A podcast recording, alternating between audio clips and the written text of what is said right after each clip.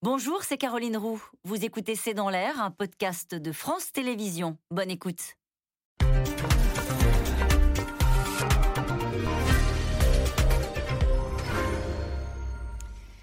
Bonsoir à toutes et à tous. Nous attendons vos questions SMS, Internet et réseaux sociaux pour alimenter notre discussion. C'est un récit qui n'a laissé personne insensible. Dans un livre intitulé Les Fossoyeurs, paru aujourd'hui, un journaliste révèle la part d'ombre des EHPAD. Victor Castanet raconte les couches rationnées, le repas, les repas à 4,50 euros par jour, les personnels en sous-effectif, les patients délaissés dans des établissements pourtant hors de prix. Un groupe se retrouve tout particulièrement dans le viseur. Orpea, un mastodonte qui gère des établissements dans le monde entier, plus de 1000 en Europe. Ces révélations ont fait chuter le cours de bourse du groupe et déclenché une vague d'indignation dans la classe politique. Le gouvernement promet des sanctions si les faits sont avérés. Le sujet du grand âge s'invite donc dans cette campagne. Pourquoi les gouvernements successifs ont renoncé euh, à financer la dépendance? Comment fonctionnent ces grands groupes qui accueillent désormais nos aînés? Comment financer cet inéluctable vieillissement de la population, en particulier en Europe? EHPAD, un scandale et des questions. C'est le titre de cette émission. Avec nous pour en parler ce soir, Philippe de Sertine. Euh, vous dirigez l'Institut de haute finance. Je rappelle votre livre, Le Grand Basculement, publié aux éditions Robert Laffont. Patrick Pelou, vous êtes médecin urgentiste au SAMU de Paris. Vous êtes président de l'Association des médecins urgentistes de France. Sophie Orange, vous êtes rédactrice en chef à RTL. Enfin, Isabelle de Golemin, vous êtes rédactrice en chef au journal La Croix. Bonsoir à tous les quatre. Bonsoir. Merci de participer à ce C'est dans l'air en direct. Vous avez le ventre noué en lisant des choses pareil. C'est ce qu'a dit aujourd'hui le porte-parole du gouvernement, Gabriel Attal. Euh, Sophie Orange, que raconte cette enquête? Qu'est-ce qu'on apprend dans ce livre? Il raconte le quotidien d'un EHPAD en particulier, effectivement l'un des plus chers de France, mais il raconte aussi la vie quotidienne dans plusieurs EHPAD, puisque ce journaliste est allé dans, dans plein plein d'EHPAD. Il a rencontré 250 personnes, il a récolté énormément de témoignages. Donc on raconte le quotidien euh, des personnes qui victimes d'Alzheimer, malades d'Alzheimer, qui sont enfermées dans leur chambre, des personnes qui gardent leurs couches pendant des heures et qui finissent par euh, l'ouvrir euh, et mettre euh, ce qu'il y a dedans sur les murs. Des personnes à qui on dit non, deux biscottes, c'est trop, il ne peut pas y en avoir trois. Voilà, c'est le quotidien. Aussi des personnes qui ont un escar, en l'occurrence la fille de Françoise, Françoise Dorin qui a une escar et qui n'est pas soignée, qui est mal soignée, la famille n'est pas au courant et Françoise Dorin meurt trois, mois à peine après son arrivée dans cette EHPAD. Donc voilà, c'est le quotidien, non pas de tous les EHPAD, c'est la vie de certains EHPAD, de certains pensionnaires dans certains EHPAD. Alors, je vous pose la question, Sophie Ranch. Est-ce qu'on est surpris est-ce qu'on est surpris? C'est pas la première fois qu'il y a des enquêtes comme celle-ci. On a eu par le passé euh, des livres qui ont été faits sur cette honte des, EHPAD euh, en France. Euh, quand vous lisez ça, je vais faire un tour de table, hein, mais est-ce que vous êtes étonné que ça, se passe de cette manière-là? Alors, une, réponse déjà par rapport à toutes les personnes que j'ai interrogées aujourd'hui. Elles me disent je suis surprise que ce soit encore euh, aussi, aussi horrible, aussi dégradant pour les personnes qui y sont. Je, n'imaginais pas qu'après tout ce qui a été dit, ça puisse être encore comme ça. Et après, quand on lit le livre, effectivement, d'un point de vue personnel, c'est vrai que parfois on a envie de sauter des pages. Clairement, on a envie de sauter des pages parce qu'on pense tous à, nos parents, on pense à nos oncles, à nos grands-oncles. On se dit, mais c'est pas possible, je ne peux pas euh, savoir que ça, ça existe. Donc, il y a une réaction personnelle et puis il y a une réaction des gens qui vous disent, mais c'est encore comme ça. Voilà. C'est ça, parce que, le livre EHPAD, une honte française. C'était une soignante à l'époque qui mm. racontait son quotidien. C'était en 2020. Euh, il y a eu une enquête de l'UFC Que Choisir également sur la nutrition qui était sacrifiée dans les EHPAD. C'était en 2015. Euh, dans ce livre, il y a aussi des personnels, hein, parce que c'est à ça qui est intéressant. Au, départ, ça démarre comme ça, en fait. Le, journaliste euh, avait écrit une enquête dans Le Monde sur les homosexuels, la vie des homosexuels dans les maisons de retraite. Et à partir de cet ouvrage, dans le magazine M Le Monde, donc Victor Castaner reçoit un, un appel d'un salarié d'un EHPAD en l'occurrence l'EHPAD euh, des bords de Seine d'Orpea, qui veut le rencontrer, qui veut lui raconter son quotidien. Ça démarre comme ça, en fait. une rencontre entre un journaliste indépendant et un salarié d'un EHPAD. Et de fil en aiguille, c'est une enquête qui a duré trois ans et qui aboutit euh, aujourd'hui. Euh, mais voilà, si vous voulez, le, point de départ. Mmh. Isabelle de Gaulle. Alors, surpris, non, parce que c'est vrai qu'on sait, enfin, donc dans le journal La Croix, on a fait quand même beaucoup d'articles aussi sur les EHPAD. Euh, il faut faire juste attention euh, de ne pas tomber dans l'EHPAD bashing, c'est-à-dire qu'il y a 7200 EHPAD en France, il y en a beaucoup qui sont avec des équipes très engagées, avec un personnel incroyable, etc. Là, peut-être ce qui est étonnant ici, c'est qu'il s'agit d'un établissement très cher. 7 000 euros. Voilà. Donc on n'est pas du tout dans les, dans les pads publics euh, entretenus par la commune où on se dit effectivement ils n'ont pas beaucoup d'argent. Non, là c'est des gens qui ont beaucoup d'argent et qui se font donc beaucoup d'argent en disant qu'évidemment, plus, plus vous enlevez les, les, frais fixes, plus vous avez des, profits.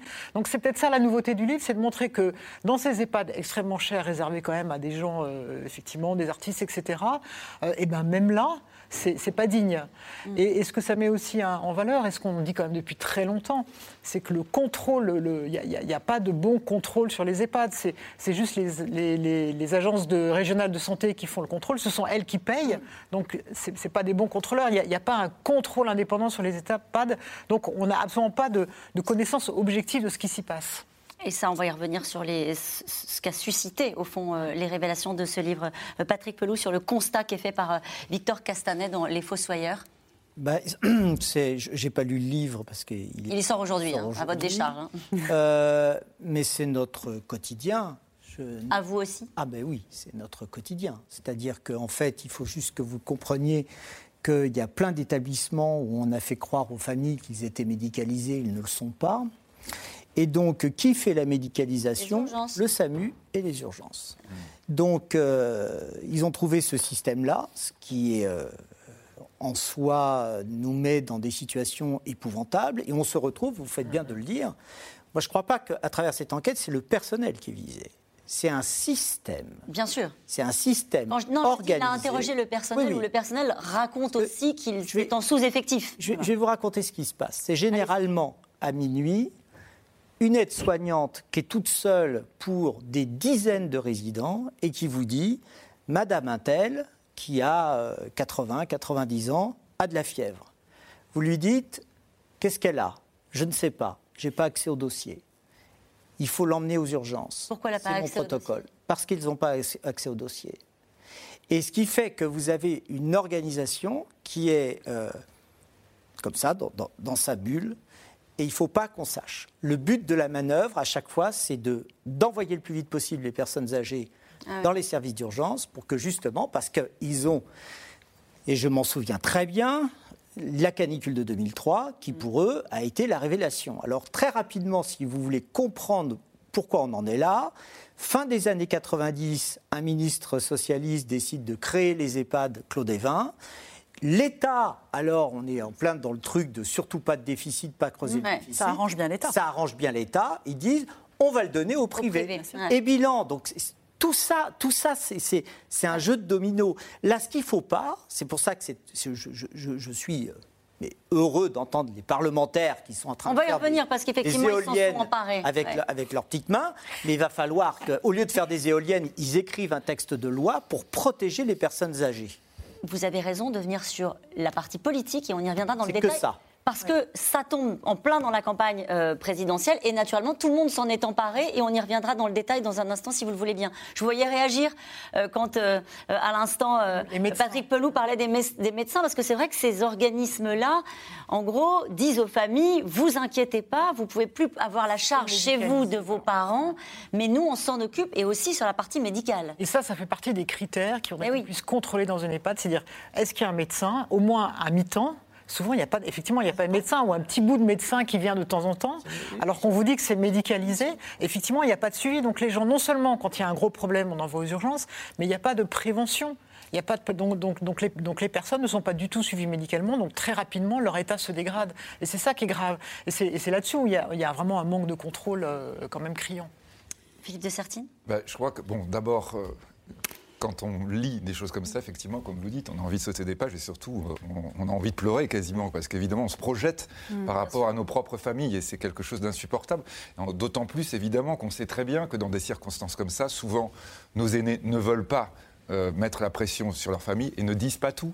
Euh, et que la famille a toujours évidemment une culpabilité quand, ça, quand son aîné est en EHPAD, que parfois on ne pouvait pas faire autrement. Mm. Euh, et que donc évidemment, derrière ce silence, il y a aussi, c'est terrible. C'est le silence aussi des Une espèce de souffrance que personne au fond ne, ne, veut trop révéler, hein, je dirais. Donc il y a, il y a cet aspect-là, à mon avis, qui est absolument insupportable. Après, quand, quand, vous êtes en train de réfléchir du point de vue économique, euh, la question de l'âge est une question absolument primordiale nous allons vers un vieillissement de la population mondiale tout entière. On meurt plus sur Terre, c'est une très très bonne nouvelle, mais ça veut dire que de plus en plus, en particulier dans un pays comme le nôtre, non, non, non, non, oui, les statistiques, elles meurt. Alors on meurt plus sur Terre. On meurt plus. On meurt plus, On meurt. On meurt, on meurt. plus tard dans certains pays, pas partout. Même partout, même, Même dans partout. le monde entier. Dans le monde entier, on est sur un vieillissement de plus en plus important. Ce qui veut dire que euh, on doit vraiment réfléchir notre économie, non plus par rapport simplement à la question des jeunes, mais aussi vraiment fondamentalement à ce qu'on appelle d'ailleurs en économie, on a un très beau nom, la silver economy. Vous voyez, les cheveux, les cheveux, Ouais. les cheveux argent. En disant, en fait, c'est là qu'on a d'énormes on va dire, bases de croissance, éléments formidables. Mais sauf que concrètement, du point de vue humain, ça veut dire qu'il va falloir qu'on revoie complètement Ouais. ce qu'on est en train de voir. Et je, vraiment, je veux insister là-dessus en disant, la loi grand âge, Alors on ça va y fait, venir. Oui, ça fait des, des années qu'on en Ils parle. sont très enthousiastes sur ce sujet et ça me fait plaisir, mais, mais, mais vraiment, Oui. et il y a évidemment euh, la question euh, politique, la question des réponses, mais je voudrais qu'on reste sur ce qu'on est en train de constater là. Est-ce que c'est pas, Sophie Orange, une forme de, sans se jeter la pierre les uns les autres, de maltraitance C'est-à-dire, en gros, c'est dans les EHPAD, c'est un peu, on les a beaucoup fermés pendant la crise du Covid d'ailleurs, euh, les EHPAD, et cette, euh, ce livre-là, au fond, il ouvre grand les portes sur des organismes euh, et, des, et des institutions qui sont très fermées. On va donner peut-être quelques chiffres. Il y a 650 000 personnes aujourd'hui qui vivent dans des EHPAD. Il y en a à peu près 7 000 EHPAD. La moitié sont privés, la moitié sont publics. Effectivement, des endroits qui ont été complètement fermés pendant la crise du Covid, ça c'est sûr, mais qui sont aussi quand même pas très ouverts sur l'extérieur, avec des difficultés pour les familles qui vous diront on n'arrive pas à avoir des informations sur, sur ma tante, sur ma mère, le médecin n'est jamais là, l'assistante sociale n'est pas là, on ne sait pas ce qu'il mange, on ne sait pas. Oui, oui, tout- on dit toujours tout va bien. Euh, L'aide-soignante débordée, oui, oui. Et quand ça va pas, c'est ce qu'il dit dans le livre, on dit des dysfonctionnements. Voilà, et alors après, pour, la- pour Françoise Dorin, ce qui est arrivé, c'est que le médecin, soi-disant référent de cette EHPAD, n'a pas été au courant euh, qu'elle avait une escarre qui a fini par grossir à tel point qu'elle faisait la taille d'un point. Alors que dans un, dans un EHPAD, un- une escarre, j'ai toujours sur un doute sur une ou un escarre. Une escarre. Euh, une escarre, c'est un- c'est un- il y a un protocole, c'est quelque chose de très très grave chez une personne âgée, donc il y a un vrai protocole qui là n'a pas été suivi. Et effectivement, on parle de Parce dysfonctionnement. que le matelas n'était pas disponible. Parce Alors, y avait- qui au Oui. départ, c'était un oui. matelas qui, était normal, et le matelas en- anti-escar qui, était censé- qui est arrivé, et il était à plat. Donc ça veut dire que cette pauvre Françoise Dorin a dormi sur du métal pendant 48 heures, et ensuite, effectivement, il a été réparé. Donc ça, c'est quand on paye 8 000 euros, certaines chambres sont à 12 000 euros dans cet établissement, c'est vrai que ça fait réagir. Ouais. Mais, mais voilà, c'est des établissements qui n'ont pas une culture de la transparence, c'est des établissements qui ne sont pas contrôlés, 5 à 10 de contrôle seulement euh, sur les 7 000 établissements chaque année. Donc c'est vrai qu'il y a des dysfonctionnements qui là euh, choquent. On va y revenir, on va poursuivre notre, notre discussion. Je vous vois trépigner, Patrick Pelot, mais je vous promets que je vous donnerai la parole dans un instant. Trois ans d'enquête, 250 entretiens et un livre donc qui ébranle les géants des EHPAD. L'auteur décrit des conditions de vie, on l'a dit, euh, inhumaines des personnes âgées et un système de rationalisation des coûts indigne pour des établissements souvent très chers pour les familles. Le groupe Orpea, visé par cette enquête, dénonce naturellement euh, ces accusations, mais le gouvernement évoque déjà des sanctions si les faits sont avérés. Mathieu Et Laszlo Gélabert. 388 pages, 3 ans d'enquête pour un livre coup de poing. Le journaliste Victor Castanet révèle comment le groupe Orpea traiterait les résidents de leurs EHPAD. Témoignage à l'appui. Nous étions rationnés. C'était trois couches par jour maximum, et pas une de plus. Peu importe que le résident soit malade, qu'il ait une gastro, qu'il y ait une épidémie. Des accusations corroborées par d'anciens salariés du numéro 1 mondial du secteur. Ils pèsent les assiettes pour qu'il n'y ait pas trop de choses. Il faut, faut que l'assiette respecte un certain poids. De toute façon, là-bas, c'est rationné en tout, hein, sur la nourriture, sur les protections, sur le personnel. euh, Il n'y a rien qui n'était pas rationné. hein. Le profit avant tout.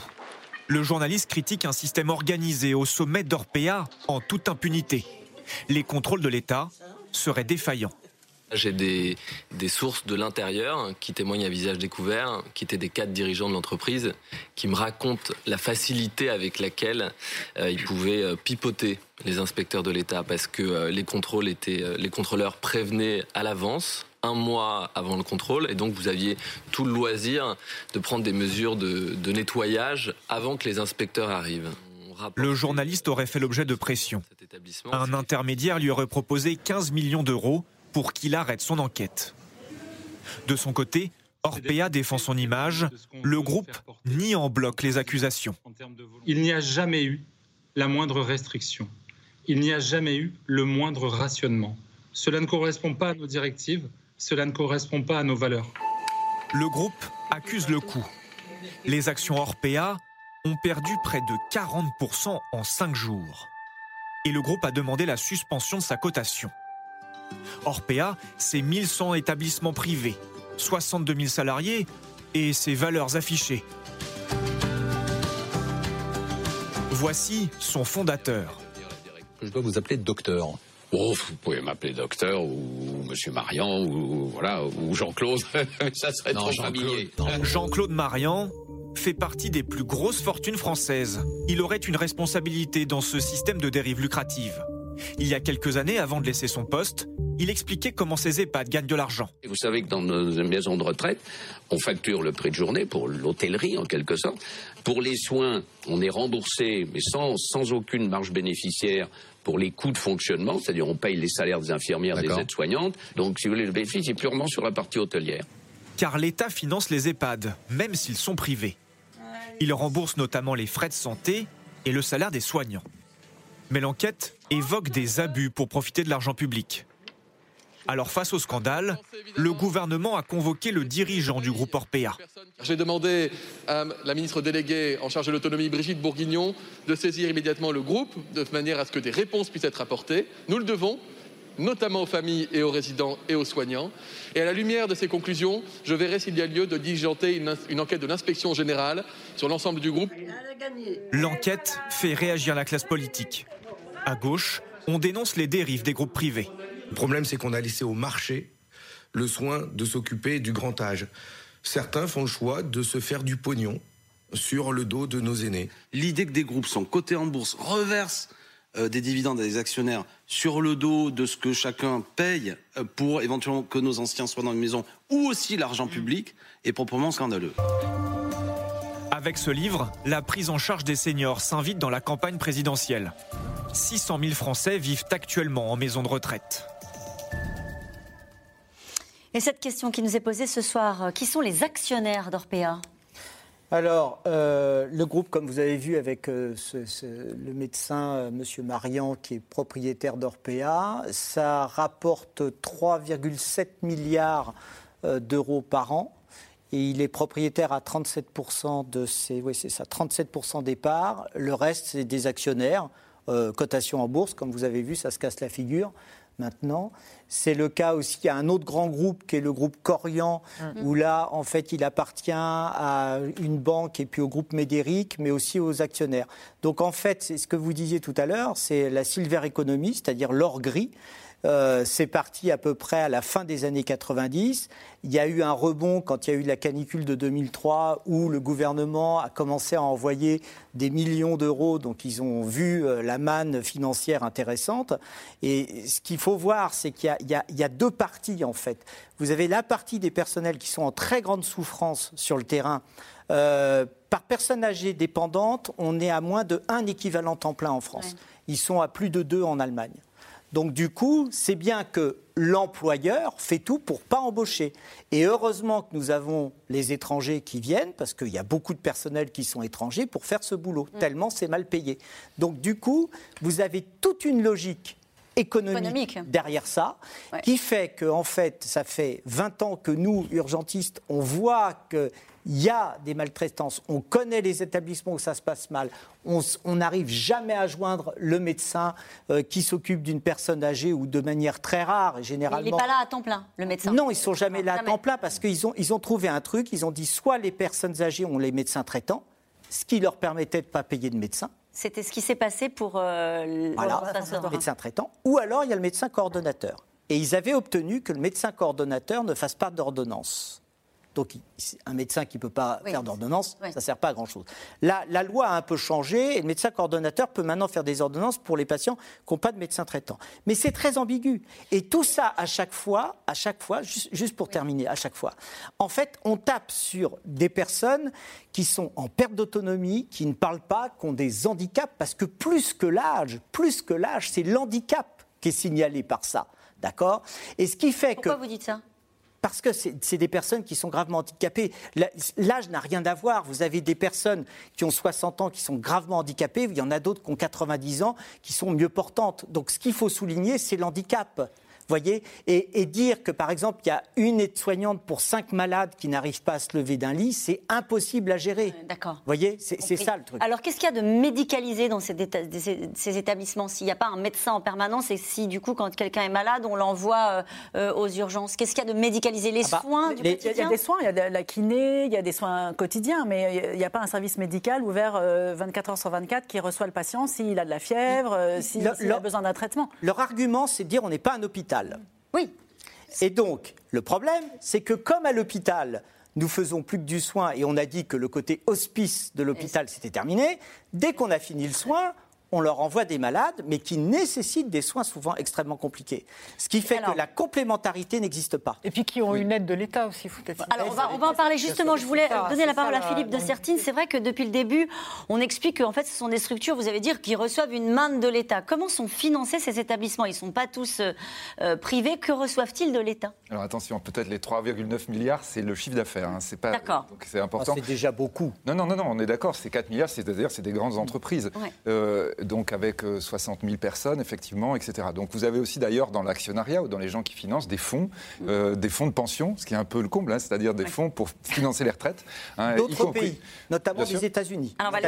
L'argent de la sécurité sociale paye la retraite des Américains. C'est fort, ça. On laisse. Oui, non, euh, attention, oui, parce que c'est non. Ah bah si, c'est ça. Non, non, pas tout à fait. Ah, c'est-à-dire, mais, mais euh, je crois, Alors- non, parce que- c'est-à-dire, en fait, quand vous avez effectivement ce qu'on disait, vous avez à peu près 600 000 lits en France, hein, du point de vue des EHPAD. Euh, donc, quand on regarde, c'est par rapport à la population. L'âge moyen dans lequel on rentre une EHPAD, c'est à 75 ans. Donc, il y a à peu près 6 millions de gens qui ont plus de 75 ans, dont 600 000 places, et ça fait 10 ce qui logiquement est pas trop mal. En fait, on est un peu moins et ça, et ça a tendance à baisser, Euh, ce qui veut dire évidemment que l'immense majorité des personnes âgées vivent chez elles. hein. Donc ça, c'est un élément évidemment très important aussi à avoir à l'esprit. Euh, quand vous regardez sur ces lits, en réalité, vous avez effectivement la très grande majorité, ce sont euh, des hôtels. C'est-à-dire, vous payez l'hébergement, c'est ce que vous Ouais. disiez. C'est-à-dire, effectivement, c'est en fait l'hôtellerie. D'ailleurs, quand vous regardez dans le coût de l'EHPAD, quand on vous présente le prix à la journée, c'est bien la question de l'hôtellerie avec une veille, avec cette sorte de Oui, veille. c'est ça, ouais. Euh, je dirais, ce sont des personnes qui peuvent être euh, dans les EHPAD. Vous n'avez pas que des personnes qui sont très malades ou des personnes qui sont en incapacité. Vous avez des personnes normales, d'ailleurs, qui peuvent être en couple. Vous avez des chambres doubles. Et donc, on peut être dans une, dans une EHPAD parce qu'on ne veut plus être, on ne peut plus être Totalement seul. autonome. Voilà, on est. Alors non, voilà, justement, c'est Ah ça bon? le problème. C'est-à-dire que la perte d'autonomie, c'est une partie, une partie de- des personnes qui sont dans les EHPAD. Et après, même dans cette partie-là, vous avez une partie, à peu près 75 000 lits en France, sur Alzheimer, hein, qui est en plus aussi un élément, évidemment, encore plus compliqué à gérer. Alors le financement, Oui, quand, vous le êtes- financement. quand on est en train de dire le financement, donc l'aspect santé, c'est la sécurité sociale. Quand vous êtes malade, c'est la sécurité sociale. D'accord. Quand vous allez dans l'hébergement, donc il y a une partie importante qui est payée par nous, par les personnes, euh, lorsqu'elles sont, euh, lorsqu'elles familles. sont les familles, Par le hein, résident, c'est-à-dire ouais. le Ouais, résident ou le résident lui-même, hein, quand il a un salaire Une anticipation suffisant parfois ou sur une les héritages, Sur sur, les successions. Bien sûr, bien Ce qui sûr. fait que ça fait. appauvrit les familles. Patrick Pelou, vous êtes indiscipliné. Non, mais c'est- passionnant. On a, alors, on a les collectivités locales, parce qu'il faut rappeler que euh, ça, c'est à la charge des départements. Ça, on va dire, c'est pas l'État. Alors, oui, vous avez la sécurité sociale, l'État et les collectivités. Tout ça, c'est du public, évidemment. Ouais. Mais quand on va dire l'État, l'État, par exemple, paye pas beaucoup, mais c'est la sécurité sociale qui paye beaucoup. Donc, évidemment, ça revient au même, hein, vous voyez. Euh, Mais sauf que c'est pas fonctionné sur les impôts, c'est fonctionné sur euh, les cotisations sociales que nous payons. Et de, même, la- de la même façon, sur la question d'hébergement, vous avez les départements qui vont payer, qui vont payer aussi une partie non négligeable. Alors toujours pareil, parce que rappelons que quand on est en train de dire vous avez 44% c'est des établissements publics, Oui. notamment très fortement en campagne. Ouais. Euh, après, vous avez, quand on dit privé, vous avez 31%, ce sont des associations. Vous voyez, des associations caritatives, par exemple, des non choses comme ça. Voilà, à but non lucratif. lucratif, C'est important quand même. Et c'est, donc, c'est pas Donc tout il y en a fait. 30%. Et il reste 24% pour le commercial, c'est-à-dire là pour Ce dont on parle précisément. Voilà, Voilà. exactement. Hein, donc je crois que vraiment aussi, vous voyez, il faut faire bien attention hein, par rapport à tout ça, puisqu'on n'est pas forcément. Et bien entendu, le commercial Orpea, c'est dans les grandes villes, c'est là où on manque le plus de place. Un mot, Sophie Orange, on parle des liens de ces grands groupes avec, euh, avec euh, l'État. Euh, il y a une, un- une personnalité publique et, politique qui est citée dans, dans cette enquête-là, c'est Xavier Bertrand. Parce qu'aujourd'hui, en fait, pour qu'un EHPAD ouvre, il faut une autorisation, comme une sorte d'agrément. Euh, et donc, évidemment, un groupe euh, privé a intérêt à avoir de plus en plus de lits pour avoir de plus en plus de résidents et donc de plus en plus d'argent pour faire tourner sa boutique. Euh, et parfois, visiblement, il y a des agréments qui bloquent. Et donc, dans le livre, il est raconté que le ministre de la Santé de l'époque, Xavier Bertrand, qui est dans certaines réunions nommé l'assureur, il faut envoyer un message à l'assureur pour débloquer la situation, ce qui est quand même pas euh, c'est une façon de, voilà, de, le décrire qui est un peu. Euh, C'était son rôle de ministre de la Santé de l'époque, non? Voilà, euh, En 2006. oui, lorsqu'il était. Voilà, sur, suite à la canicule. Sur une période donnée. C'est ça.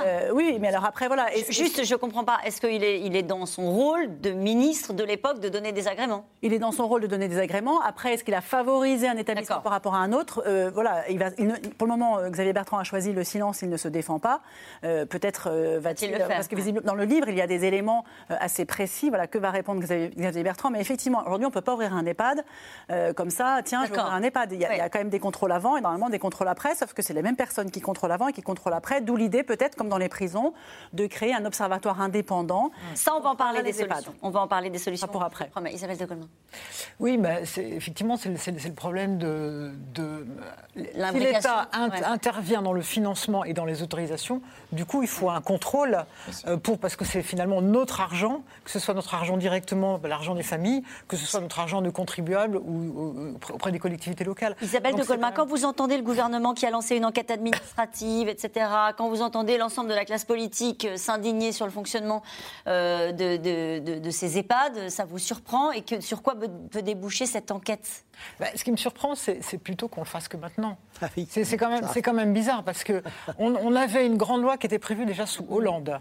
Et Hollande ne l'a pas fait. Ensuite, maintenant, il y, y, avait aussi une grande loi prévue, c'était dans le programme de Macron. On va y Macron ne l'a pas fait. Donc ce qui est plutôt surprenant, c'est le temps, alors qu'on est, on est tous, effectivement, on a tous euh, deux parents et quatre grands-parents, alors pas toujours vivants. Donc on est tous concernés par cette histoire. Et en plus, par exemple, vous avez vu la primaire de la droite. Pas une seule fois, on a parlé de la dépendance. Je sens que vous voulez parler des solutions. Vous avez raison. Alors, vous savez quoi On accélère et on y va. C'est ce qu'on appelle un serpent de mer en politique. Vous l'avez un peu dit les uns les autres. Emmanuel Macron en avait fait un axe de sa campagne. Mais une fois encore, comme ses prédécesseurs Nicolas Sarkozy, François Hollande, il a choisi de remettre à plus tard sa grande loi sur le grand âge, en concédant néanmoins des financements, en plus en direction des personnels notamment, dans le dernier budget du quinquennat. Juliette Perrault et Constance Meyer.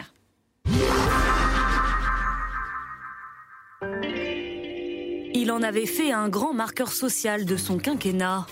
Juin 2018, un peu plus d'un an après son élection, Emmanuel Macron évoque l'urgence d'un plan pour le grand âge. Notre incapacité aujourd'hui à répondre à ce défi a construit de la souffrance sociale dans les EHPAD, chez les personnes dépendantes ou pour leurs familles. Nous devons regarder cela en face. C'est un échec collectif. Une volonté rappelée deux ans plus tard, en septembre 2020, après la première vague de Covid. On va permettre, avec l'ensemble des professionnels, au fond, d'investir dans le grand âge. Mais dans les mois qui suivent, toujours rien de concret. Le président revient à la charge en juillet 2021. Nous leur devons une grande ambition humaniste pour l'autonomie un accompagnement renforcé pour le maintien à domicile, des maisons de retraite modernisées. Finalement, trois ans et demi après la promesse initiale, existe l'idée d'une grande loi sur le sujet. À la place, une partie des mesures a été intégrée au projet de loi de financement de la sécurité sociale pour 2022, insuffisant pour ce spécialiste, auteur d'un rapport remis au gouvernement. On ne peut pas dire que rien n'a avancé. Il y a des choses qui ont avancé aussi à la faveur de la crise euh, sanitaire investissement immobilier, investissement euh, dans la rémunération et amélioration de la rémunération des personnels, c'est pas rien. Euh, mais au fond, voilà, on ne s'est pas attaqué au cœur de l'affaire. C'est faut-il, oui ou non, mettre quelques milliards d'euros euh, pour améliorer les ratios de personnel dans les maisons de retraite ou dans les services à domicile? Le grand âge en politique, une histoire de renoncement. En 2007, Nicolas Sarkozy avait déjà promis de s'y attaquer avec une nouvelle réforme de la dépendance, défendue sur le terrain par la ministre de la Santé de l'époque, Roselyne Bachelot du financement, euh, euh, j'en parlais, de l'aide aux aidants, de la coordination. Pourquoi pas également euh, des places nouvelles en établissement Réforme finalement enterrée. Bis repetita sous le quinquennat Hollande, avec une loi portée par la ministre déléguée aux personnes âgées. La loi autonomie, c'est une loi extrêmement ambitieuse qui prend en compte tout le champ de l'avancée en âge. Ça concerne 15 millions de personnes. L'acte 1 est adopté, l'acte 2 sur les EHPAD ne verra jamais le jour. Et pourtant, dans le même temps, le nombre de seniors, lui, ne cesse d'augmenter. En 2050, la France comptera 25 millions de plus de 60 ans. Parmi eux, 4 millions seront en perte d'autonomie. Quel accompagnement et surtout comment le financer?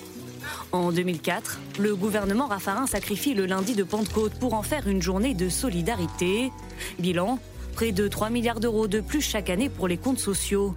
Pas assez selon certains experts pour tenir sur le long terme. Un sujet remis brutalement sur la table avec l'épidémie de coronavirus. Manque de personnel dans les EHPAD, établissements vétustes, résidents privés de leurs proches. Une réalité très concrète, sans réelles conséquences sur le plan politique. On n'arrive pas à franchir le cap de transformer ce qui est euh, euh, une question qui nous touche tous intimement en, fait de société, en fait politique. Euh, On n'arrive pas à passer la barrière et un projet de loi grand âge euh, a pu comme ça prospérer pendant trois ans, être euh, abandonné de l'agenda politique sans que ça ne trouble personne. Je demeurant d'ailleurs, euh, indiquez-moi le candidat à la présidence de la République qui évoque aujourd'hui ce sujet depuis le début de la campagne électorale, vous ne trouverez pas, ça n'existe pas. Le grand âge pourrait bien tout de même s'inviter dans la campagne. Damien Abad, le patron des Républicains à l'Assemblée, a d'ores et déjà demandé la mise en œuvre d'états généraux de la dépendance. On voyait des gens, vous nous disiez tout à l'heure, il y a aussi des gens qui essaient de faire des choses. Alors on voyait ces femmes qui les faisaient chanter. Il y a d'autres images qui vous choquent davantage, hein, Patrick Pelou, quand vous allez dans ces EHPAD. Oui, puis, puis d'abord, ce qu'il faut juste savoir, c'est que ceux qui arrivent dans les EHPAD maintenant, c'est ceux qui, avaient, qui, qui- qui avaient- qui ont vécu mai 68, donc ils chanteront plus les Rolling Stones que la Madelon. Soit dit en passant, il faudrait qu'ils changent leur, euh, Leur répertoire. leur répertoire.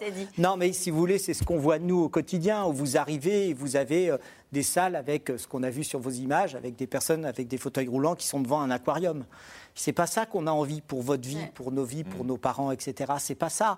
Donc du coup, là, c'est- mais Et les c'est pour personnels qui font ça peut-être oui, mais, le choix mais ou ils n'ont pas le euh, choix parce qu'ils sont trop peu nombreux et que, par exemple, on sait que pour limiter l'évolution de maladies neurodégénératives, que ce soit d'ailleurs le Parkinson, l'Alzheimer, etc., il faut une activité sociale et co- quotidienne et cognitive. Ça demande du monde. Et, et ça reprend le rapport euh, de- d'Atali, hein, dont d'ailleurs un des rapporteurs était Emmanuel Macron, qui disait on a, en effet, on peut créer des emplois, Alors. etc. Ça n'a jamais été fait. On va y venir sur ce qui n'a jamais été fait. Isabelle de Golemin, vous vouliez tout à l'heure évoquer la question des solutions. Euh, Qu'est-ce qu'on peut faire? Vous avez les uns et les autres depuis le début dit il faut des contrôles. Euh, et euh, Sophie Orange racontait que c'est vrai que ce sont des établissements qui sont assez fermés, on ne vient pas quand on veut, et puis il y a parfois certaines scènes auxquelles on n'assiste pas. Contrôle par qui Comment Alors c'est Euh, vrai qu'on a cité tout à l'heure le contrôleur des prisons et, et c'est quand même paradoxal que les prisons sont beaucoup mieux contrôlées en France que les EHPAD. D'ailleurs, les restaurants sont mieux contrôlés en France que les EHPAD puisqu'on vérifie les aspects sanitaires, etc. Donc, donc on marche sur la tête. Donc effectivement, je pense qu'il faut une autorité de contrôle indépendant. Qui n'existe pas pour Qui l'instant. n'existe pas pour qui l'instant. contrôle pour l'instant Actuellement, c'est les ARS. départements ou les ARS. Voilà, le donc ces pas. deux types de contrôle, ils le font pas beaucoup, ils le font très mal. Après, il y a les, les familles hein, qui peuvent dire des choses, mais même quand elles disent des choses, souvent les signalements ne remontent pas ensuite aux ARS. Donc d'ailleurs ils le montrent très bien dans le livre. Donc, donc ça c'est un problème. Donc effectivement, il, faut pouvoir contrôler. Et puis c'est presque un problème de, de société. Moi j'ai envie de dire que, que le grand âge, on- enfin c'est vraiment notre problème à nous tous. hein. On, on est devant une révolution démographique énorme. hein. parler. Donc, donc effectivement, c'est à nous aussi de faire pression. Alors, sur les, sur les solutions, toujours, euh, Philippe de Sertine, sur les, les- les- les contrôles, il y a des gens qui nous regardent, qui disent bah oui, si ça existe déjà, euh, qu'est-ce qu'on va faire de différent euh? Non, non, je crois que là, on est dans le point fondamental. Euh, la, la question de la perte d'autonomie, donc c'est-à-dire ce qui coûte de plus en plus cher, là on y reviendra peut-être tout à l'heure, c'est je dirais le casse-tête budgétaire devant lequel on est, va supposer qu'on consacre de plus en plus d'argent public à ça. Ça, il n'y a pas le choix, il va falloir le mettre. Et donc, C'est pour ça qu'on l'a pas fait jusque-là? C'est une des raisons pour lesquelles on ne l'a pas fait, c'est qu'on on cherche, on dit bien, mais on n'arrive pas à sortir, donc il va falloir trouver des solutions. Alors, on, a, on, on travaille normalement à la Pentecôte pour ça, hein, oui, ça, euh, c'était ça l'idée. Hein, La journée de solidarité. Oui, la journée de solidarité, c'était. Il paraît que ça 3 milliards. rapporte euh, combien près milliards, rapporte 3 3 milliards. ouais. 3 milliards, bon, bah, il faudrait deuxième, troisième, quatrième. Donc, bon, là, il y a ce problème. Donc ça veut dire quoi? Ça veut dire que sur ce qu'on évoquait tout à l'heure, notamment les EHPAD pour les gens qui n'ont pas nécessairement, on va dire, de perte d'autonomie, mais qui peuvent avoir besoin d'aller en EHPAD, ce qu'on disait tout à l'heure, qui Ouais. une grande partie des gens en EHPAD ne sont pas des gens qui ont perdu leur autonomie. Le financement privé est une solution parce que ça permet effectivement de trouver de l'argent assez facilement. Quand on disait des fonds, voilà, c'est pas des fonds vautours, des choses comme ça. Vous avez d'ailleurs, quand on présente les groupes privés, on a une rentabilité affichée de 4,5, 5% en ce moment. 4,5 avec des taux à 1, c'est très intéressant. Mais la seule chose, si vous utilisez l'argent privé, il faut impérativement, ce qui coûte le moins cher à l'État, c'est de contrôler. C'est de dire, on, on- on donne des agréments, on regarde comment ça marche. Répétons-le, c'est la minorité des EHPAD en France, hein, l'argent, enfin, on va dire les EHPAD commerciaux, mais les EHPAD commerciaux, il faut que vous ayez un contrôle de l'État, parce que le truc incroyable, le truc scandaleux dans cette histoire que nous sommes en train de dire, c'est que c'est une enquête d'un journaliste qui révèle ça. Vous vous rendez compte, on est à un niveau, euh, on a plus de 7500 EHPAD en France, c'est un journaliste, mais comment c'est possible, effectivement Il y a combien de contrôleurs qui s'occupent de ça Vous disiez tout Impossible à l'heure, Isabelle de Golemin, c'est c'est très fréquent les contrôles Non, non, il y en dans a ces EHPAD peu. Très, très, Il y a très, 5 à très 10 peu. Il y a- C'est ça, c'est 10 5 des à 10 EHPAD qui sont des 7000 contrôlés. EHPAD sont contrôlés en France. 5 chaque à année. 10 des 7000 EHPAD sont contrôlés. Ça veut dire que les ça veut dire qu'il y en a, il y en a 500 à 700 qui sont contrôlés Chaque chaque, année Et voilà. Alors après, c'est bien de contrôler, c'est bien de faire un rapport, c'est bien de faire une enquête, mais après, qu'est-ce qui se passe? L'établissement dont Rien. on parle dans le livre, euh, de- de- de- de- dont on parle aujourd'hui, l'établissement d'Orpea, il y a eu des enquêtes de l'ARS, il y a eu des enquêtes, mais tout avait été nettoyé avant. Euh, voilà. Et, et donc l'enquête peut dire il faut changer les choses, mais si personne ne va revoir après ce qui peut se passer, voilà. Et puis qu'est-ce qu'on contrôle? Parce qu'effectivement, il faut vérifier la taille des pièces, le quotidien, est-ce que le cahier des charges correspond, mais il y a des maltraitances qui sont difficiles à contrôler. Quand vous donnez de la nourriture mixée à une personne âgée qui peut encore mâcher, mais évidemment que ça lui prend un peu plus de temps et que personne ne peut l'aider à manger, c'est une forme de maltraitance.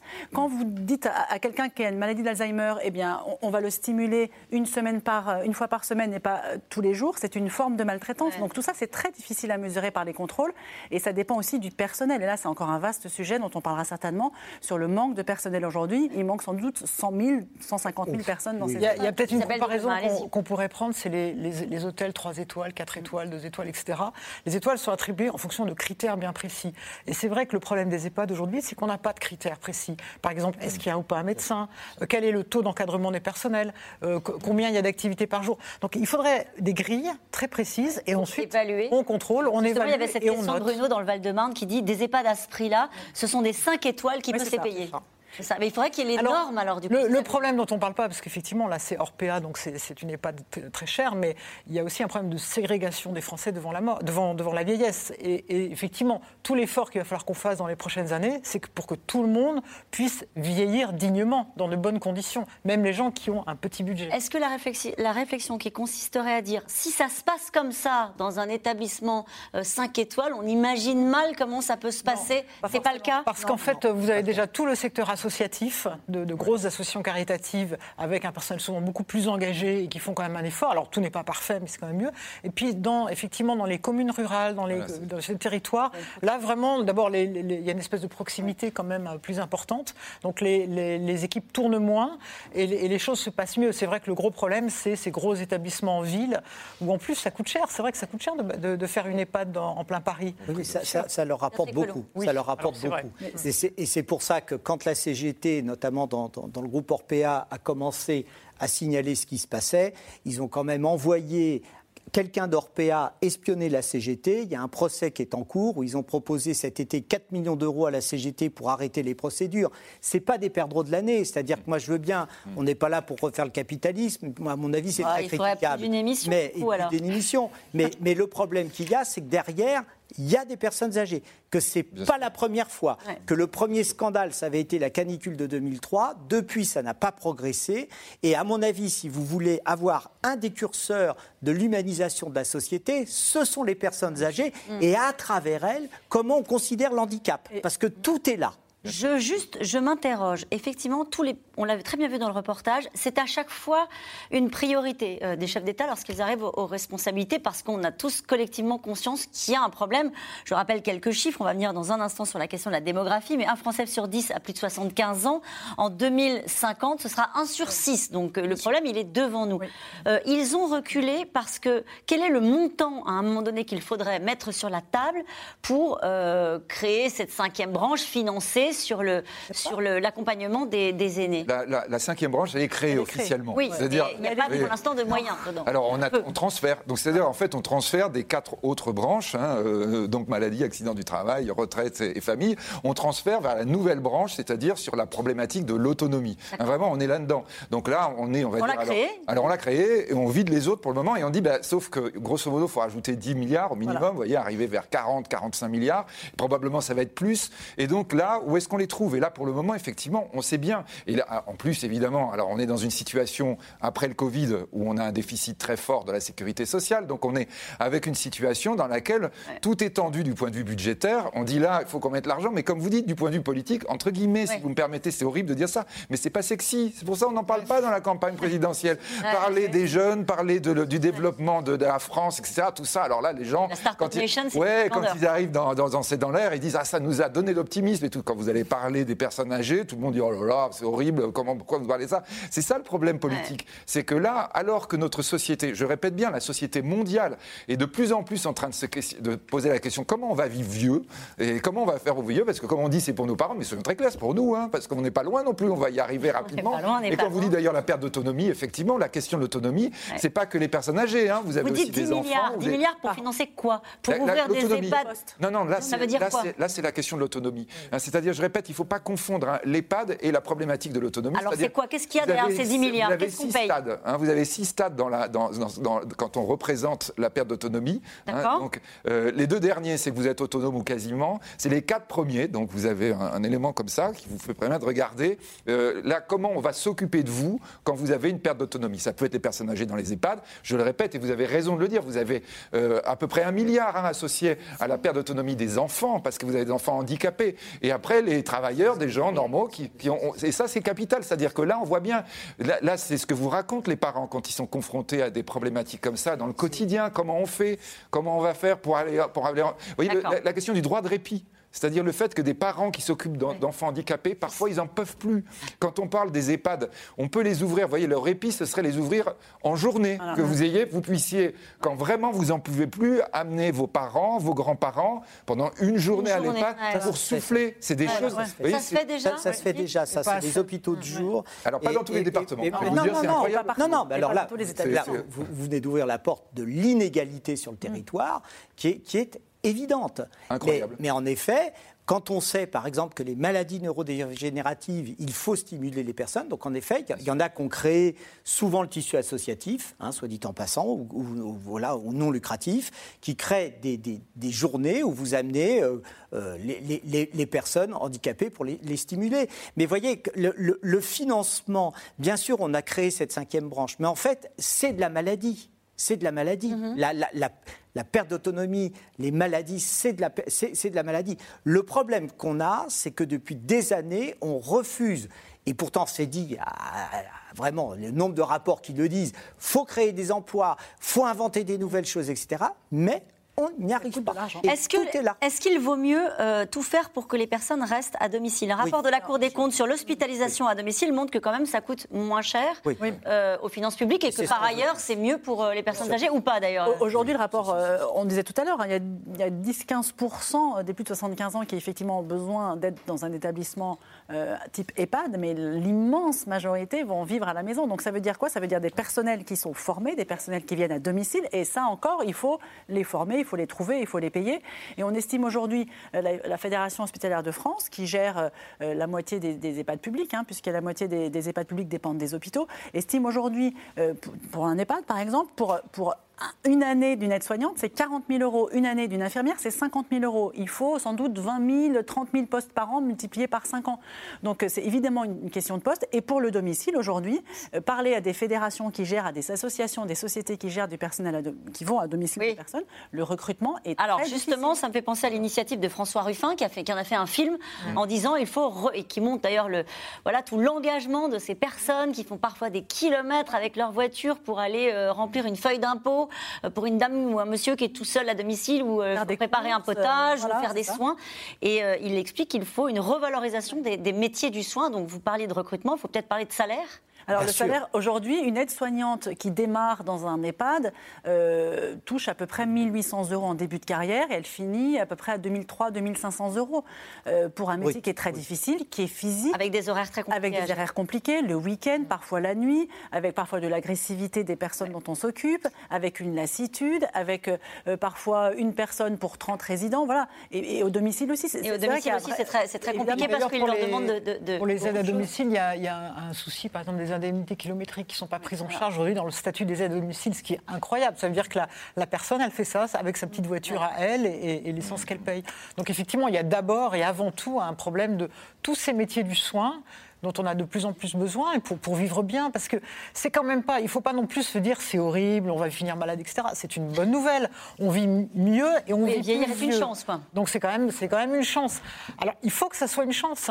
Et il faut, il faut surtout qu'on ait un autre regard sur la vieillesse et qu'on se dise pas, on veut plus en parler et on met un mouchoir là-dessus. Alors là, pour le coup, c'est- ça, a déboulé dans la campagne présidentielle. Quelques propositions. Marine Le Pen veut une commission d'enquête sur la gestion des EHPAD par les sert groupes à rien. privés. Ça sert à rien. À ça rien. sert à rien. Bon, à rien. ça, on Il y a enlève. déjà eu la commission d'enquête lors de la canicule. Tout le monde a parlé des personnes âgées et ils ont Il rien le passé. Rien. Damien Abad, euh, LR, a demandé des états généraux de la dépendance. Ça, ça a déjà eu lieu. Bon, ça a déjà eu lieu. Ça a euh, deux ou trois fois, ça avait eu lieu sous le temps de Séguin, ça a eu lieu après sous le temps de Sarkozy et de Hollande. Bon, il y a eu moult rapports. hein. Peut-être bon, peut-être que je, je pense que ce qu'il faut, c'est faire preuve de créativité. Par exemple, dans les entreprises, maintenant, il y a des congés pour s'occuper des, des parents malades. on peut s'échanger des ARTT. On peut aussi avoir des, des- des immeubles mixtes avec une crèche et puis au-dessus une EHPAD. On peut, je, je crois qu'il faut surtout qu'on arrive à, à ouvrir et qu'il n'y a pas qu'une solution. D'ailleurs, c'est le problème des EHPAD, c'est-à-dire que dans les EHPAD aujourd'hui, comme c'est quand même de moins en moins une bonne solution, arrivent des gens de moins en moins bien, en vérité.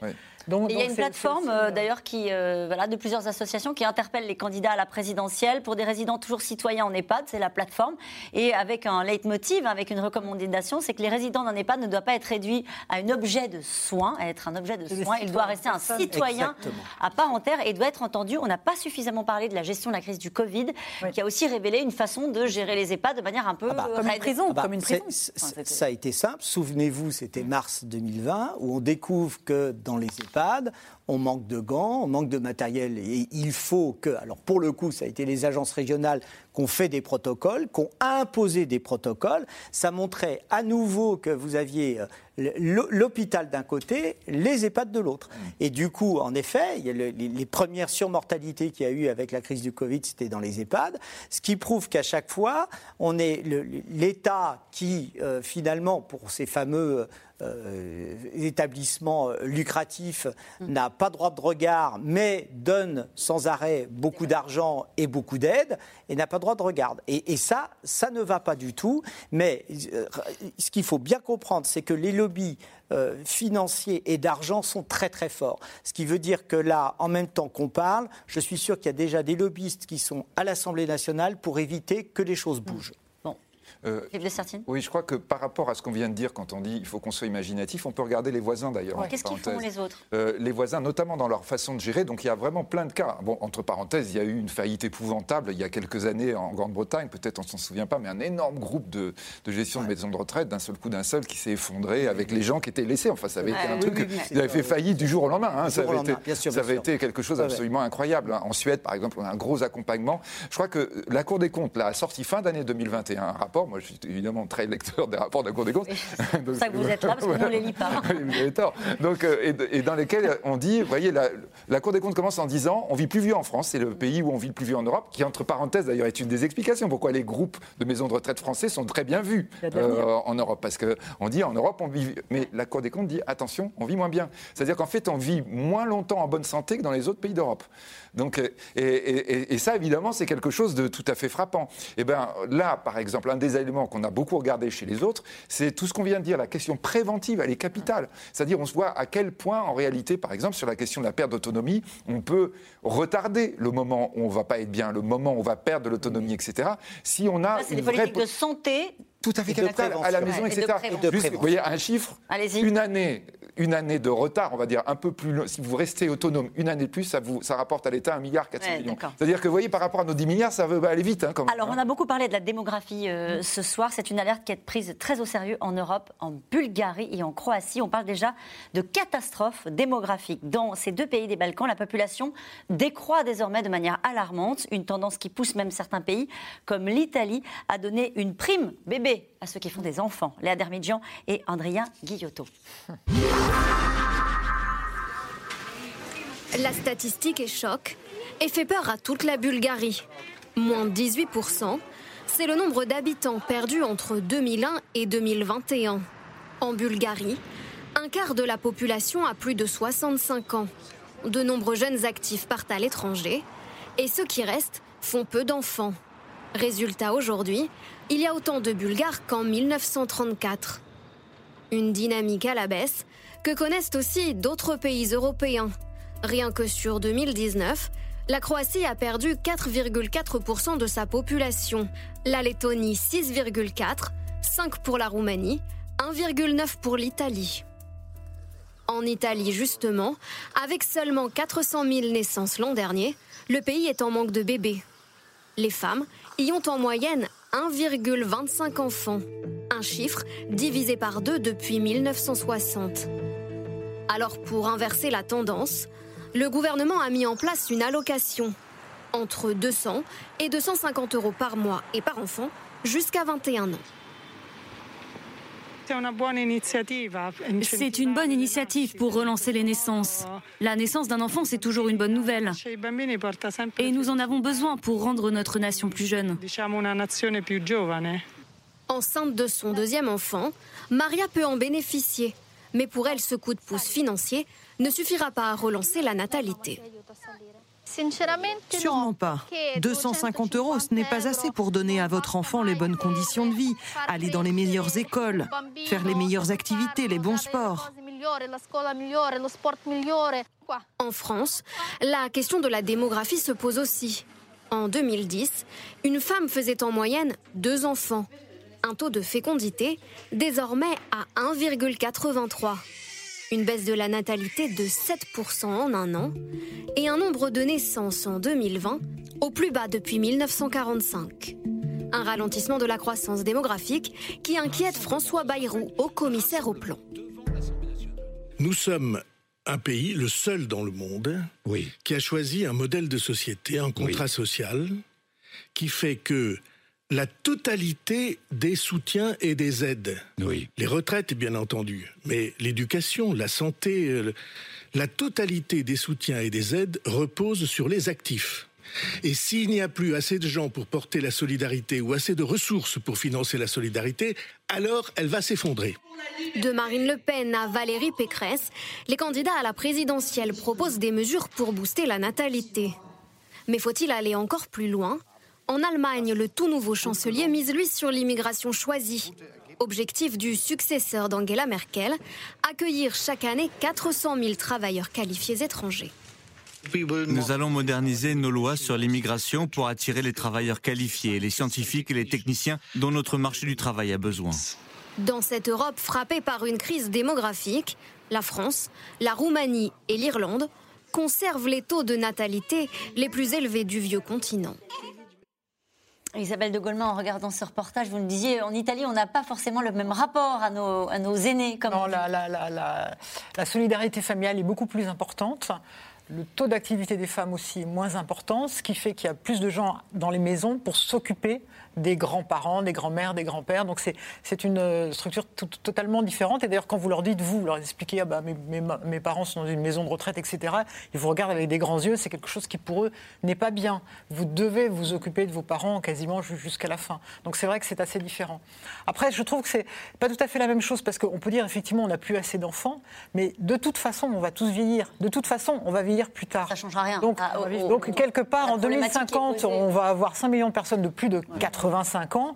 Et quelques, même si on se met tous à faire des, des petits bébés quand on peut, euh, c'est pas ça qui va, qui va arranger. On va de toute façon avoir des gens de plus en plus âgés euh, dont il faut, qu'il faut accepter dans notre société. Et, euh, Est-ce que vous laissez entendre qu'on les accepte pas? Non, aujourd'hui, on ne les accepte pas. Il n'y a qu'à voir d'ailleurs au cinéma, à la télévision, à la publicité, etc. Il y a très peu de gens très vieux. Euh, c'est, on cache la vieillesse. Et finalement, avant de parler de la silver economy, etc., il faudrait surtout parler de, de la manière dont notre Mais société... pourquoi Est-ce qu'on l'explique? Est-ce qu'il y a une spécificité française sur le fait qu'on Alors, on savez qu'en France, on a, leur- on a quand même le taux le plus fort de suicide de personnes âgées. Ce qui est quand Et des jeunes. Assez étonnant. La deuxième cause a- de mortalité ouais, des jeunes, c'est le suicide. Mais par rapport aux autres Oui, pays européens, C'est- c'est euh, parce les, que- les- les personnes âgées. Donc ça veut dire qu'on est dans une société où on nous transmet toujours cette image de la, de la jeunesse, de la réussite, etc. Déjà, la vieillesse dans l'entreprise, c'est compliqué. Et puis ensuite, après, dans la- les villes, est-ce qu'elles sont faites pour les personnes âgées? Non. Les transports en commun, est-ce qu'ils sont faits pour les personnes âgées? Et puis, c'est effectivement que la- la- l'activité des moins âgés devrait pouvoir s'adapter pour s'occuper des plus âgés. Voilà, il y a beaucoup de choses à faire. Et puis, de ne pas parler de, de cette arrivée des, des- des personnes âgées qu'on va tous avoir comme d'un drame. C'est bien, on ne va pas commencer tous à, à se- à se- à- voilà, à s'énerver, etc. Au contraire, c'est une bonne nouvelle, mais il faut leur faire une place, il faut qu'on soit une société qui accepte l'âge mûr. Et c'est- plus, que- pour faire suite à ce que vous dites, c'est c'est plus que les personnes âgées, c'est les personnes handicapées. C'est vrai. Vous Et- insistez et- beaucoup là-dessus. Non, mais c'est vrai, Oui. c'est vrai. La Parce que fragilité. parce qu'on a une société qui est basée sur l'âge. Si vous rencontrez quelqu'un, la première chose qu'on dit, c'est quel âge il a. Quand vous cherchez un emploi, c'est quel âge vous Oui. avez. Moins de 30 ans, vous êtes jeune. Plus de 40, vous êtes vieux. On est vieux, C'est n'importe quoi. Mais oui, c'est c'est n'importe quoi. senior. Il faut Ah, je suis senior. exactement. Il faut casser ce sociologisme par l'âge Ouais. de cette société qui est une société. C'est comme ça. Alors c'est c'est bien parce que si vous voulez, c'est un discours éminemment politique. Ça tombe bien. Il y a une élection présidentielle. Comment on inclut les gens au lieu de les exclure? Et en effet, au-delà des personnes âgées, c'est les personnes handicapées. Essayez Quel que soit l'âge. quel que soit l'âge. ouais. Essayez de circuler sur un trottoir à Paris en ce moment si vous êtes malvoyant. C'est impossible. Essayez de circuler sur un trottoir à Paris avec une chaise roulante. Ouais. C'est impossible. Prendre le métro. Prendre le métro, c'est impossible. Et ce qui fait que, et là, ça, ça retombe sur la loi qui devait y avoir sur le handicap, encore une promesse d'Emmanuel Macron, mais qui était aussi une promesse de François Hollande. Et en fait, à chaque fois qu'ils ont leur loi, ils la reportent, les députés. Hein ils, sont, ils sont courageux. hein. Donc, du coup, évidemment, on est avec. Ce serait un quoi une grande loi sur le handicap?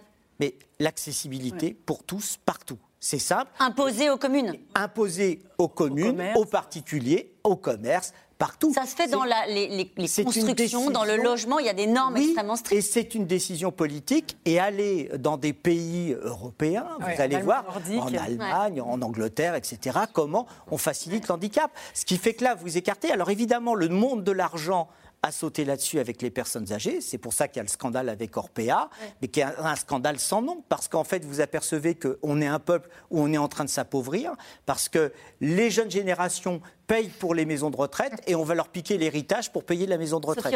Il y a aussi la notion de productivité, d'utilité. Une personne handicapée, âgée, aujourd'hui, on estime qu'elle, pas qu'elle ne sert à rien, mais en tout cas, elle ne rapporte rien. Euh, Donc il y a peut-être aussi une vision de là d'inclusion au sens large, c'est-à-dire que chacun a de la valeur, même s'il n'apporte rien en termes de PIB, peut-être. Euh, Mais regardons, regardons l'autre différemment. Et, et ça, pour le coup, en pleine campagne présidentielle, c'est sans doute pas très électoraliste. Oui, mais c'est politique. Philippe de Certi. Oui. Mais je crois, non, mais je avec crois- un grand P. je- Très juste, vite. je, juste, je crois qu'on change. On est en train de changer. Quand vous dites comment ça se fait, parce que c'est pas qu'en France hein, qu'on a le problème, Oui. honnêtement, mais en France on l'a aussi et on l'a très fort. C'est qu'on est issu d'un système où en fait on était jeune, quoi. On était, euh, on, on nous donnait la retraite et puis euh, juste après on mourait. Maintenant c'est plus du tout ça. Et c'est d'ailleurs le problème de l'âge de la retraite. Enfin toutes ces questions-là, on n'arrive pas à regarder en face. On est avec des réflexes de société, on va dire, qui datent du XXe siècle, de ce siècle d'avant, voire même du XIXe, où on privilégiait la jeunesse, où il y avait moins de- d'enfants, les enfants mouraient beaucoup moins, etc. Donc c'était une société jeune. Il faut qu'on s'habitue à une société âgée. Et c'est comme vous dites, c'est pas une catastrophe. hein. Ouais. C'est juste, c'est vraiment une nouvelle façon d'envisager, un nouveau paradigme dans la société humaine, pas qu'en France, hein, vraiment dans le monde entier. Et nous revenons maintenant à vos questions. Cette question de Chantal à Paris, les EHPAD sont-ils tous devenus des mouroirs où règne l'omerta sur les maltraitances et les conditions de vie des résidents Non, Non, vraiment, pas il faut- généraliser. Attention, il y a beaucoup d'EHPAD où il y a des équipes formidables qui font beaucoup d'efforts. Effectivement, là, le problème, c'est des EHPAD. Vous savez qu'avant, on les appelait lucratifs. et Ils ont obtenu du gouvernement Hollande, enfin, le président Hollande, qu'on change, que c'est devenu des EHPAD commerciaux. Parce Oui. qu'ils ne voulaient plus le côté lucratif. En fait, c'est lucratif. Je, je rappelle que la société européenne dont nous parlons depuis le début nie euh, ces accusations euh, En tout cas, dit qu'il n'y a avec, pas de avec système. force. Il n'y a pas de système qui a été mis Voilà. en place, de rationnement, etc. Ce sont des cas particuliers qui dysfonctionnent. Euh, le vrai scandale n'est-il pas que les agences régionales de santé n'aient rien vu? Ben oui, Ah, bah, il y a des contrôles. Oui, elles ont vu, mais elles ne été, font rien. elles ont même été créées pour ça. Et, et donc, euh, alors, on leur a tellement donné de, de- de choses à faire, peut-être qu'eux vont dire aussi qu'il manque de personnel, Oui. etc. Le problème, c'est que euh, à partir du moment où vous créez des organismes de contrôle, c'est qui contrôle quoi? Or là, c'est assez intéressant, c'est-à-dire que souvent les mêmes acteurs changent de siège et de fauteuil. Il y a un exemple qui était criant dans l'histoire des, des- des maisons de retraite, c'était Madame Van der Berg, qui était l'ancienne directrice de l'assistance publique hôpitaux de Paris, qui avait fermé des lits euh, des, des publics, euh, d'EHPAD euh, publics, et qui a été, quand elle a quitté l'assistance publique hôpitaux de Paris, elle est devenue directrice du groupe Corian. Et elle a rouvert les lits qu'elle avait fermés dans le public. Vous voyez Ah oui. Ah oui, c'est le oui. deuxième groupe. euh, Ah, c'est le premier, non, le premier en France, mais concurrent premier en d'Orpea. gros. Et, et- et- et donc, vous voyez, il y a, il y a- il y a toute une marchandisation de tout ça qui n'a rien à voir avec les personnels sur le terrain, qui font ce qu'ils peuvent avec les moyens qu'ils ont. Philippe de Certi. Peut-être juste un truc qu'il faut dire aux gens quand ils sont en train de nous écouter, quand on parle des maisons de retraite, notamment dans le, dans le privé, mais tout le Ouais. temps, il faut bien regarder quand la personne y va ou quand la famille l'accompagne, qu'est-ce qui est optionnel ou pas. Parce qu'en en fait, vous voyez, même quand on parlait des jeux, etc., vous avez plein de choses optionnelles. Les jeux, c'est optionnel? Bah oui, ça peut Ouais, être ouais. optionnel et à ce moment-là, vous voyez, le spectacle, etc. Combien c'est en plus? Parce que c'est souvent des prix comme ça. Donc, c'est-à-dire, vous avez des prix de base et il faut regarder est-ce que c'est optionnel, est-ce que c'est compris, etc. C'est les questions qu'il faut poser parce que ça dépend des maisons de retraite, ça dépend des EHPAD. Et vous avez vraiment cette. On va dire, vous voyez, et je, je crois que le problème souvent, c'est qu'on n'ose pas regarder ces réalités en face. On dit, bon, bah, vous nous. Parce qu'effectivement. Vous en occuperez bien, hein, et puis après, Bah oui, voilà, exactement. Allez, proposer 15 millions d'euros pour arrêter l'enquête, c'est grave. L'auteur ne devrait-il pas révéler qui lui a fait cette proposition Euh, C'est vrai, c'est ce que dit Victor, Victor Castanet. On lui a proposé, au cours de son enquête, euh, un représentant d'Orpea, c'est ce qu'il dit, Voilà. lui a proposé 15 millions d'euros, ce qu'il a refusé. Et puis il raconte aussi que beaucoup des personnes qui ont témoigné, des anciens salariés ou des salariés actuels qui ont subi énormément de pression. Euh, Il raconte que depuis que son livre est sorti, son téléphone n'arrête pas de sonner, des avocats l'appellent. Voilà, Euh, il doit, être, il doit vivre Il quand même une pression. énorme pression depuis que Orpea sait que son enquête est en cours, depuis que euh, le- l'enquête est sortie, depuis que le livre est sorti, depuis que depuis deux jours tous les médias ne parlent que de ça. Euh, voilà. Après, est-ce qu'il va révéler Je ne sais pas. Est-ce qu'il va porter plainte Peut-être qu'on connaîtra le nom de cette personne. Mais en tout cas, c'est un secteur. La pression montre que c'est un secteur très lucratif où il y a énormément d'argent à gagner. Pourquoi l'État subventionne-t-il des EHPAD privés alors qu'une partie de cet argent va à des actionnaires? Non, c'est-à-dire, c'est- je crois que c'est un peu comme pour les écoles privées, vous voyez, c'est-à-dire que c'est l'État ouais. paie les gens qui vont être dans l'EHPAD. Mais je dirais, après, quand euh, on est en train de regarder euh, donc, ce qu'on disait tout à l'heure, le prix de l'hôtellerie, là, c'est l'investissement du groupe privé hein, qui va le faire, qui va faire les murs, qui va faire, etc.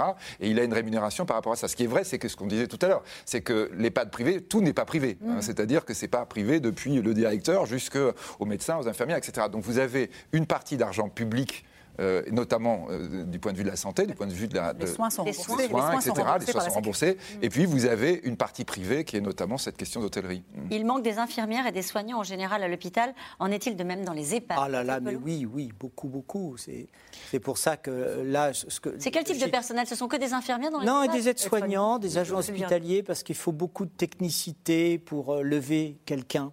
C'est- très compliqué de lever quelqu'un du lit, etc. Donc ça demande beaucoup de, de, de- de- de- de gens pour euh, les, les- les aider. Et euh, les- on s'était aperçu de ça déjà. Je reviens sur la canicule Ouais, la de canicule. 2003.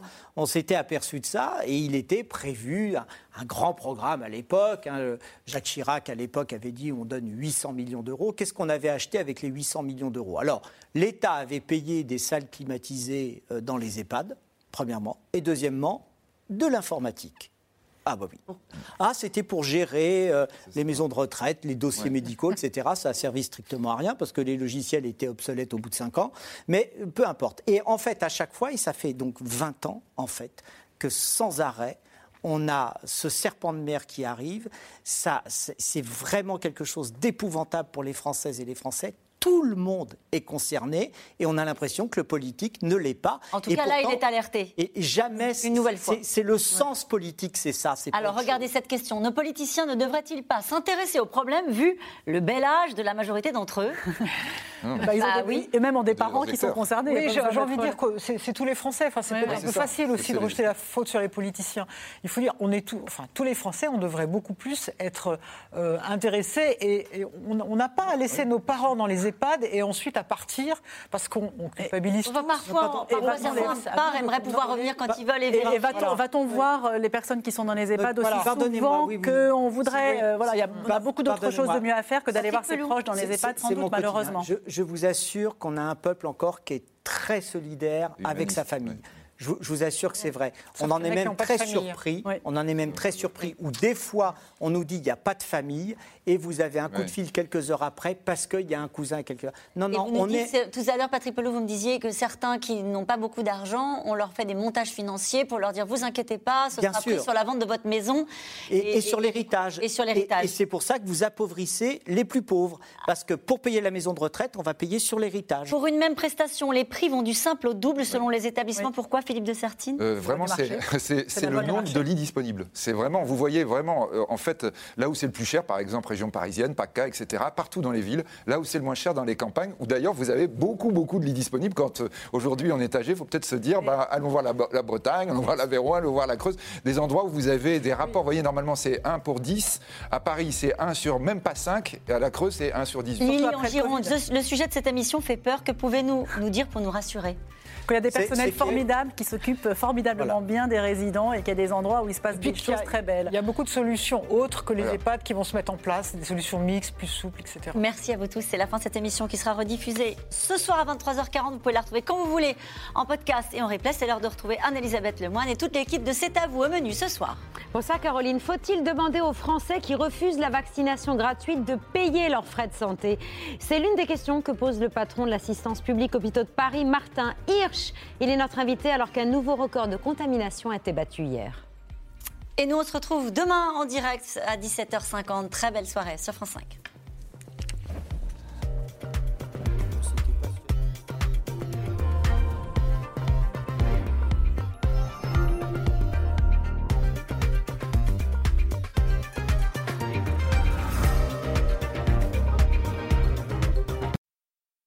C'était C'est dans l'air, un podcast de France Télévisions. Alors s'il vous a plu, n'hésitez pas à vous abonner. Vous pouvez également retrouver les replays de C'est dans l'air en vidéo sur France.tv.